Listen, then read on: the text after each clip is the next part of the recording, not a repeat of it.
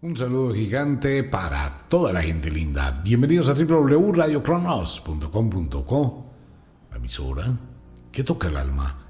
Wicca, la escuela de la magia, y Ofiuco Store, todo el universo de la magia atrapado en una gota. Bienvenidos a la hora de las brujas, tertulia del fin de semana, tema que es interesante y es una respuesta a muchas inquietudes de algunos oyentes.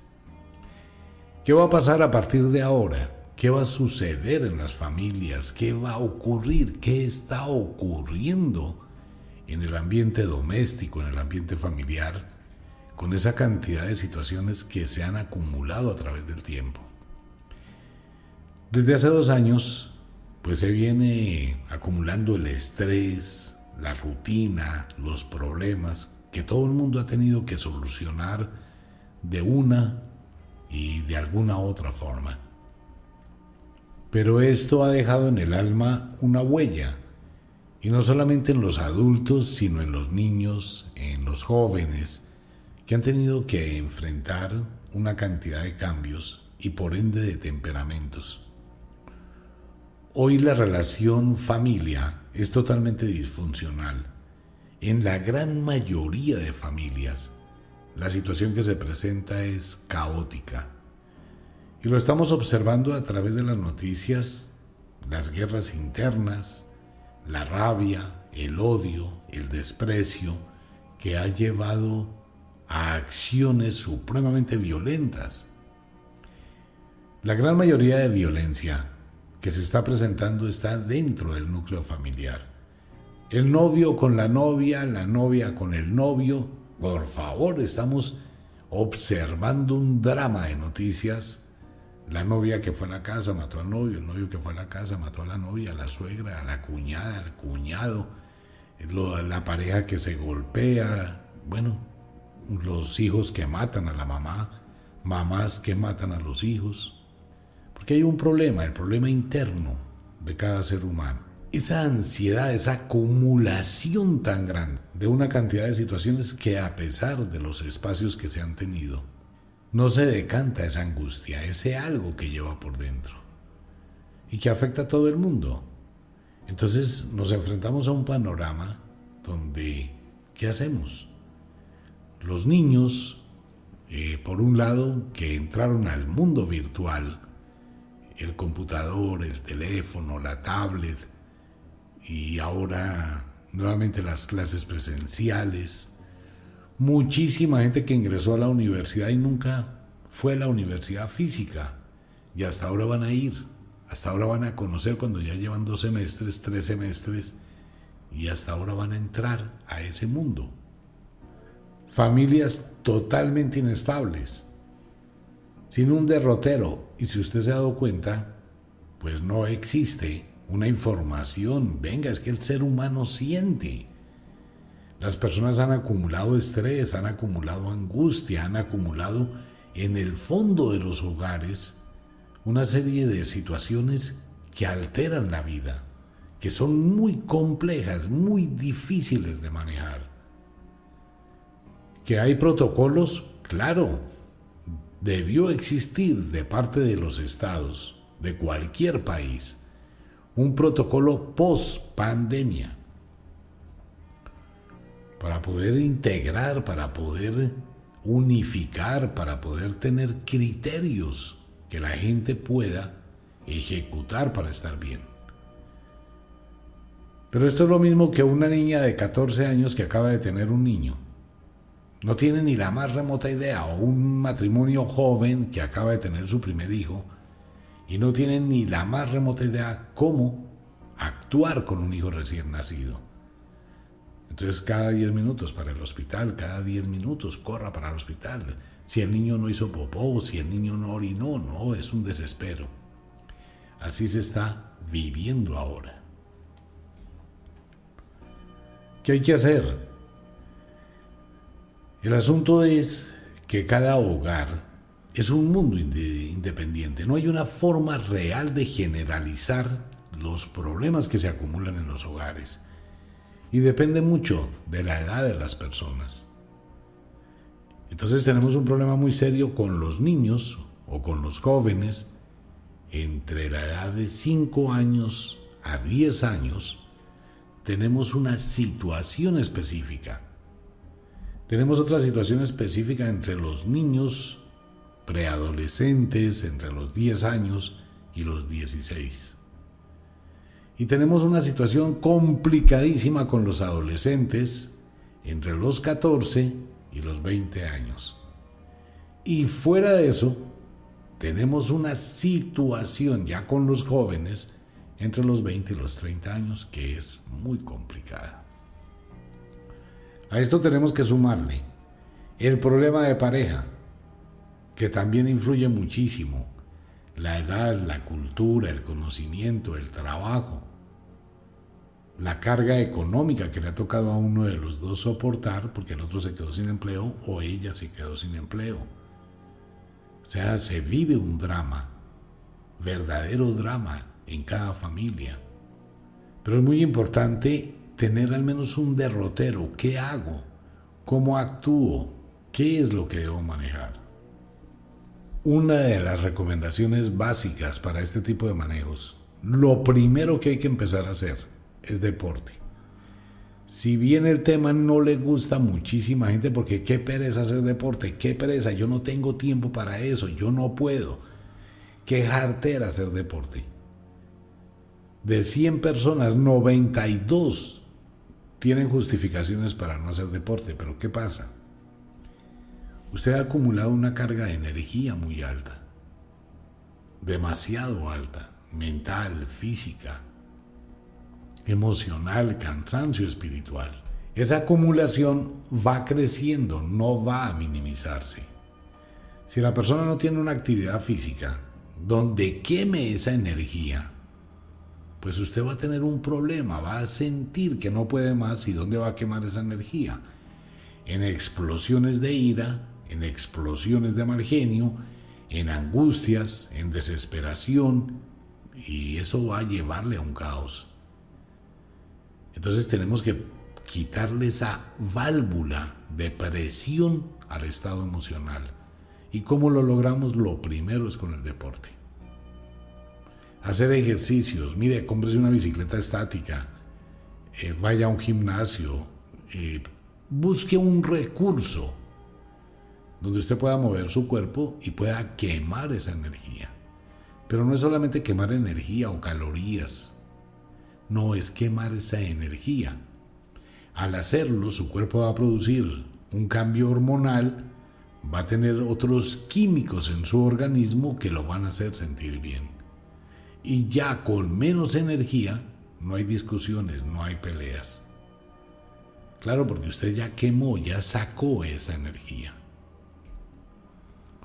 Pero si no lo hace, la va a seguir acumulando. Y difícilmente las cosas van a cambiar. Eso es igual que un niño, mire, durante la época de la pandemia, cuando los niños que son muy inquietos, que tienen tal cantidad de energía, no podían salir a un parque a quemarla, no podían actuar, no podían tener... Mire el problema que se le creó a muchas familias. Los niños llegaron a estadios de verdad, de verdaderas situaciones dramáticas porque no se podían quedar quietos. Todo eso desestabilizó la vida. Ahora hay que volver a estabilizarla. Afloran muchas situaciones.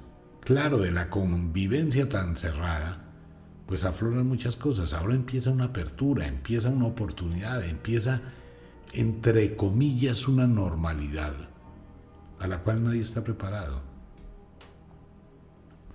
Nos acostumbramos a las redes sociales, nos acostumbramos al trabajo en casa, nos acostumbramos al trabajo virtual y nos desacostumbramos al desplazamiento, a ir a la oficina, a estar en otro lugar fuera de la casa. Mucha gente, qué rico, al menos voy a salir del encierro. Otras personas no tienen la confianza, no se sienten igual. Muchísima gente llegó a la oficina donde llevaba tiempo sin ir, ya no se adapta. Inconscientemente busca la plataforma busca la forma de interactuar por Internet y el Internet o la Internet sigue absorbiendo a la gente y esto va para quedarse. Y cada día va a ser más. Entonces está entrando en ese conflicto de todo ese cúmulo de situaciones de desadaptación, de adaptación, de cambios emocionales, de cambios físicos muy marcados y de la preocupación, ¿qué va a pasar? ¿Qué voy a hacer? Es una situación dramática en cada hogar, que muy poca gente se detiene a ventilar, que esto puede ser la causa por la cual usted esté distanciado de su pareja, por la cual hay problemas en su hogar, por la cual pierde el interés por el trabajo, ya no es lo mismo. El mundo cambió y no hay un protocolo para decir, venga, estos son los pasos que hay que hacer. Todas las empresas deberían tener algún tipo de proceso de adaptación. Venga, vamos a volver a comenzar, vamos a hacerlo despacio, vamos a integrarnos, vamos a mirar cambios.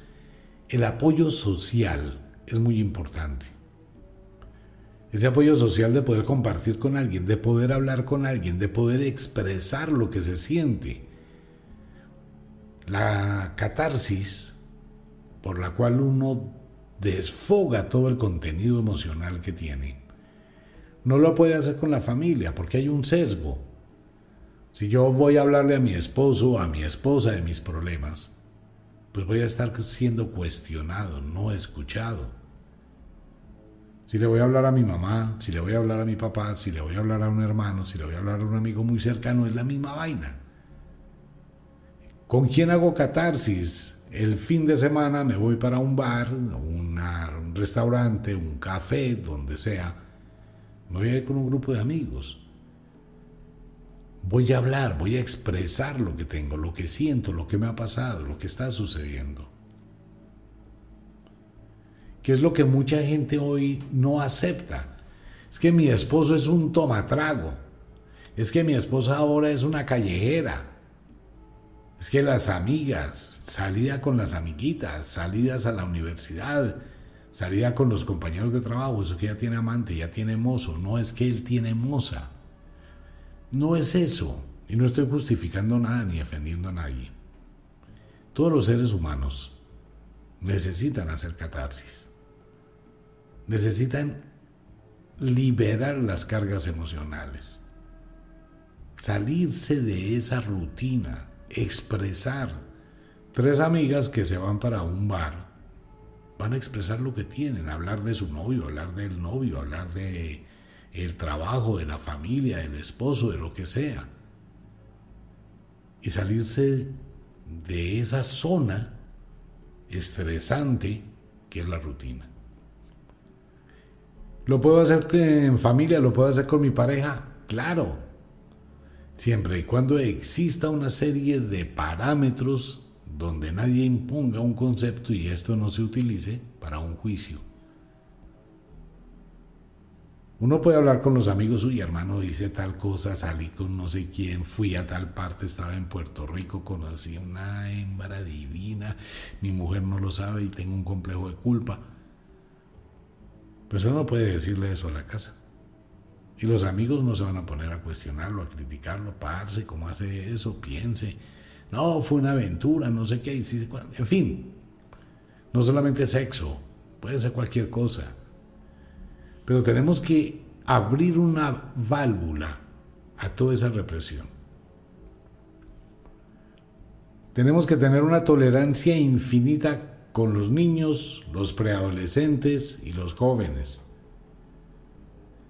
Pero esa tolerancia debe estar enmarcada también en el carácter y en la educación, no en la permisividad. Haga lo que quiera y yo sigo premiando. Porque es un problema que hoy tiene mucha gente. ¿Qué hago que mi hijo se droga? ¿Qué hago que mi hija se droga? ¿Qué hago que mi hija está tomando? ¿Qué hago que mi hijo no quiere hacer nada? No quiere trabajar, no quiere estudiar, no quiere nada pues esa situación se va a acrecentar más ahora. Muchos jóvenes no quieren ir a la universidad, no quieren estudiar. El tiempo que se dedicaron al mundo de los computadores, al mundo virtual, a la distracción, pues ha llegado a saturar su mente y los ha acostumbrado. Buscan allí ese escape, esa catarsis. La están haciendo en los juegos, en los videojuegos, en, en el interactuar. Y es un problema que hay. Mire, eh, Japón es un país maravilloso, de una cultura increíble y de un avance tecnológico impresionante. Japón tiene un problema muy grave con la juventud en este momento.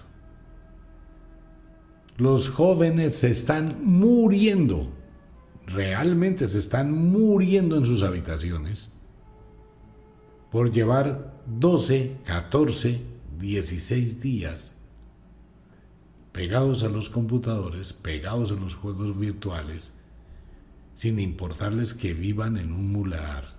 Y estos jóvenes le echan candado a las puertas para que su papá no entre, para que su mamá no entre. Y si les quitan la luz o si les quitan el juego, se enloquecen. Hay muchísimos videos de los papás de, grabando la reacción de los hijos cuando les quitan el celular, cuando les quitan los videos. Lo primero que tengo que hacer es empezar a hacer deporte para regular mi energía. Lo segundo, debo hablar con mi pareja pero es hablar, dialogar, no discutir. Si la pareja llegó a un punto donde el diálogo no existe, el problema es más grave. ¿Por qué? Porque son dos capitanes de un barco que están totalmente contrarios en sus decisiones y lo que hacen es que el barco naufrague. Si no se puede dialogar, si no se puede hablar, si ya no hay tolerancia, si ya no hay convivencia, pues van a tener que pensar seriamente en tomar otro tipo de decisiones. Dos capitanes no pueden gobernar un barco. Hay que dialogar, hay que negociar por el bien de la familia. Y de verdad lo digo, si esto ya no se logra, hay que pensar en una separación. Si uno quiere tener una calidad de vida diferente si uno quiere estar un poco tranquilo, si quiere tener paz. Esto no es ni por el hombre ni por la mujer. Es por el cúmulo de situaciones, muchos amores que se pensaba que eran eternos y el enamoramiento intenso y el proyecto de vida y el constructo. Después de convivir un mes sin poder salir o dos meses sin poder salir, afloraron una cantidad de situaciones y la gente no esperó. Yo me voy, no vivo más contigo, no te soporto, no te aguanto. Una convivencia cerrada es una situación muy difícil. Número uno, hacer deporte. Número dos, segmentar el tiempo que estén juntos que haya ocupación, que la gente tenga ocupación mental, que tenga cosas que hacer, para que la mente no se sature de la recordación. Si ese es otro problema. Todo lo que pasó va quedando, pequeñas cosas que van acumulándose y se proyectan a la pareja y se proyectan a los hijos. Con los hijos, ¿qué hay que hacer? Con los hijos hay que darles educación. No le puedo decir le voy a quitar el juego porque el niño o el joven se enloquece. Pero voy a dosificarle el tiempo de juego o el tiempo en que esté en el computador. Primero vamos a trabajar y después se gana el premio. No le estoy diciendo se lo quito. Se lo estoy convirtiendo en un premio si actúa y ejecuta una acción. Lo estoy educando. Estímulo, respuesta. Tú me ayudas a arreglar la casa y puedes ir a jugar. Tú haces la tarea, puedes ir a jugar. Si tú haces esto, puedes ir a jugar. Ya que tanto le gusta, se va a convertir ese gusto en un elemento mental, en cierta forma de manipulación, pero para canalizar su energía a que ejecute una acción. Pero discutir, pelear, gritar, vociferar, amenazar, eso solamente es generar más conflicto. Ahora, los papás controladores, tratar de controlar hoy por hoy la vida de los jóvenes a partir de los 12 años, 11 años, tal vez desde los 10, pues es muy difícil. Pues por favor, tenemos una cantidad de información en las redes sociales, no tienen censura, no tienen edad, donde sale la actriz a decir que empezó a tener sexo a los 10 años. Pues por favor, eso le está llegando a los niños. Entonces uno no haya que pensar hoy en día hasta dónde el nivel de educación que se da en el hogar está en el mismo nivel de educación que está en las redes sociales. O sea, piense por un momento eso. Entonces yo digo, como papá, yo le voy a quitar el celular a mi hijo, le voy a quitar el celular a mi hija. Sí, pero eso no es la solución. Porque le voy a crear un problema más. Tengo que enseñarle a manejarlo y tengo que ser abierto con los temas. Los canales de información que están recibiendo los niños, no hay una forma de controlar. ¿Por qué no hay una forma de controlar? Si bien muchos equipos traen un control, ¿no? Para lo que pueden ver o no pueden ver los niños, supuestamente. El asunto es que entre los mismos niños existe la conexión. Entonces yo tengo mi WhatsApp y mi amigo, mi amiguita, me da las claves, cómo hago para ver cosas que mi papá y mi mamá me tienen controlado. Es que eso hay muchas puertas traseras en las redes. Muchísimas. Y la red no va a mirar si el que está entrando es un niño de 9 años o es un adulto de 60. Que no puede. Hay una conexión a internet, punto. ¿Quién está al otro lado? Nada, se conectó y ya. Tenemos que aprender a segmentar y tenemos que reaprender a actuar. Y ahora con la nueva tecnología que va a empezar a llegar a mediados del mes entrante o hacia finales de febrero, pues nos vamos a encontrar que esto va a ser exponencial. Entonces, bajo ese punto de vista, lo primero es que usted trate de buscar la armonía interior. Es lo importante. Lo segundo, entender y educar, tener la confianza suficiente. Mire, la mejor forma de educar a los hijos es cuando uno tiene confianza con los hijos y los hijos confían en uno. Lo hemos dicho muchas veces en el concepto de la filosofía de la magia o de la vieja religión. Uno tiene que saber cuándo dejar de ser papá, cuándo dejar de ser mamá y cuándo empezar a ser amigo si no hay confianza de los hijos hacia los papás, el niño va a empezar o la niña va a empezar a vivir un mundo totalmente oculto, escondido, no va a hablar. De hecho, hay muchas personas adultas que no tienen confianza en nadie, porque esa confianza fue traicionada. Yo le conté a mi mamá lo que estaba pasando y a los ocho días, diez días, mi mamá me cogió, me insultó, me recriminó lo que yo le confié. A partir de ese día dije, no le vuelvo a confiar nada, no le vuelvo a contar nada. ¿Por qué le voy a contar si después lo usa en mi contra? Y se pierde la confianza. Y es cuando la gente va a descubrir al cabo de un año que algo muy malo estaba pasando, pero no existía la confianza para llegar a decirle. Todas esas son situaciones que cada cual debe evaluar. No hay una forma, ojalá existiera una forma donde uno pudiera generalizar los procesos, solamente le puedo recomendar. Haga deporte, durísimo, número uno. Número dos, segmente todas las situaciones de su hogar. Dialogue muchísimo y trate de buscar el diálogo con su pareja. Si no hay diálogo con su pareja, si la situación ya es extrema, busque una separación. No vaya a justificar, no le ponga escudos. El problema es que si eso sigue de esa forma, eso es como un lazo que va atando a las dos personas. Cada vez se forma más, más estrecho y va a llegar un momento en que eso explota de la peor manera. Es mejor saber a tiempo cómo actuar y no esperar a un problema.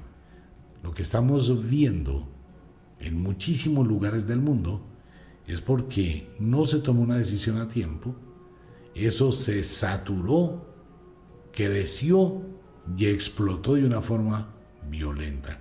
Siempre eso va a explotar en una tragedia, siempre. Eso nunca termina bien.